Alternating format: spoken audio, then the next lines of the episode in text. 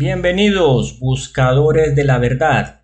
Hoy, sumérgete conmigo en una pregunta que ha intrigado a generaciones. ¿Es el día del Señor el sábado o el domingo?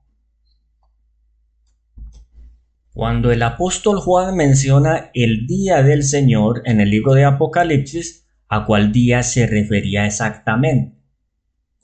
Antes de continuar, recuerda unirte a nuestro canal Suscríbete y comparte el video si te gusta. El día del Señor mencionado en el libro de Apocalipsis es el sábado. Pero para que puedas entender por qué, aquí tienes algunas evidencias sólidas que respaldan esta afirmación. Quédate hasta el final del video y no olvides suscribirte y darle like a esta presentación. Una evidencia es el contexto bíblico en cuanto al término Día del Señor. Hay varias citas en la Biblia donde hace referencia a Día del Señor como al periodo anterior a su segunda venida. Pero, ¿en qué se diferencia? ¿Cómo sabemos que ese texto de Apocalipsis 1.10 no hace referencia a la segunda venida de Cristo? Tengamos en cuenta el contexto de Apocalipsis capítulo 1, donde Juan está en la isla y él dice que estaba en el Espíritu en el día del Señor. Cuando Jesús se le aparece, es en una condición con unas características que no están asociadas a su segunda venida. Por lo tanto, no puede estar haciendo referencia a esto. Y además hay que entender que el término griego día del Señor en Apocalipsis 1.10 no es el mismo usado por Pablo o los evangelistas en sus declaraciones cuando mencionan precisamente esa frase, Día del Señor. Pero hay numerosas citas en la Biblia que indican a qué día se refiere. Por ejemplo, en el libro Marcos 2.28, Jesús hace la declaración, el Hijo del Hombre es Señor del sábado. También en Isaías 58:13, en mención del sábado, él lo llama mi día santo. En el libro de Génesis capítulo 2, versículo 3, Dios santificó el séptimo día de reposo, es decir, lo apartó, lo separó. Y en Éxodo 20:11, él declara que es día de reposo para Jehová. Por lo tanto, el día del Señor en la Biblia es el sábado porque Él es el Señor precisamente de ese día. La otra evidencia son las numerosas referencias históricas en cuanto a la observancia del sábado en la comunidad cristiana primitiva. Por el contrario de lo que muchas personas piensan, los cristianos de los primeros cinco siglos guardaban el sábado como día de reposo.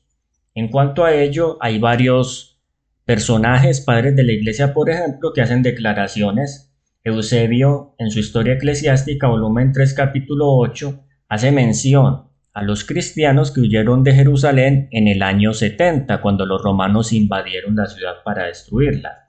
Eusebio cuenta que estos cristianos huyeron al otro lado del Jordán para poder observar el día sábado que ya no les era posible hacerlo en las condiciones en que estaban y huyeron de Jerusalén. Además, siguiendo la orden de Jesús en el libro de Mateo capítulo 24, 15, donde Él les pide que oren para que su vida no sea en sábado. Otras referencias es, por ejemplo, el silencio de información o de escritos de los padres de la iglesia del siglo II que atestiguan del cambio del sábado al domingo como día de reposo. La única referencia viene del finales del siglo II en la carta apócrifa del Apocalipsis de Pedro. Es anónimo y no tiene validez por parte de los primeros cristianos cuando sabemos que estas cartas apócrifas en su mayoría eran de origen gnóstico. De modo que no es un buen, una buena evidencia para hablar de un cambio del sábado al domingo. Ahora, hay varias razones también detrás de esto. En, los primeros siglos, los cristianos observaban el sábado, como también da declaración de ello Atanasio, que fue obispo de la iglesia. Él dice que los cristianos observaban era el día sábado para orar a Cristo. Lo declara así. También hay escritos como los del Concilio de la Odisea del año 365. Escuchen bien, estamos hablando del siglo IV después de Cristo y en ese concilio se ordena que los cristianos deben ir a la iglesia y adorar en domingo y no y les queda prohibido descansar en el sábado, se les obliga a trabajar. ¿Cuál es la razón? Porque evidentemente los cristianos compartían la observancia del sábado y ellos no estaban acostumbrados a estar observando el domingo, sino no se hubiera necesitado una legislación tal para obligarlos, porque era una obligación. También hay otros escritos, por ejemplo, hay un escritor también de los primeros siglos cristianos que dice que la, el sábado se guardaba en la mayoría de las ciudades del Imperio Romano, especialmente en las iglesias de Oriente, pero que las ciudades de Roma, Alejandría y Cartago, por, algún, por alguna razón, dejaron de observar ese día. Eran minoritarias, aunque también hay que reconocer que eran las iglesias más importantes en la época del imperio, sin embargo, la gran mayoría guardaban el sábado. Otra evidencia se encuentra en el término Día del Señor, como era utilizado en el contexto histórico del libro de Apocalipsis. Como tal, la palabra latina Dominis Dei, de donde viene la traducción al español domingo, Día del Señor, era utilizado para el culto, los servicios y los tesoros imperiales. Eso es muy importante.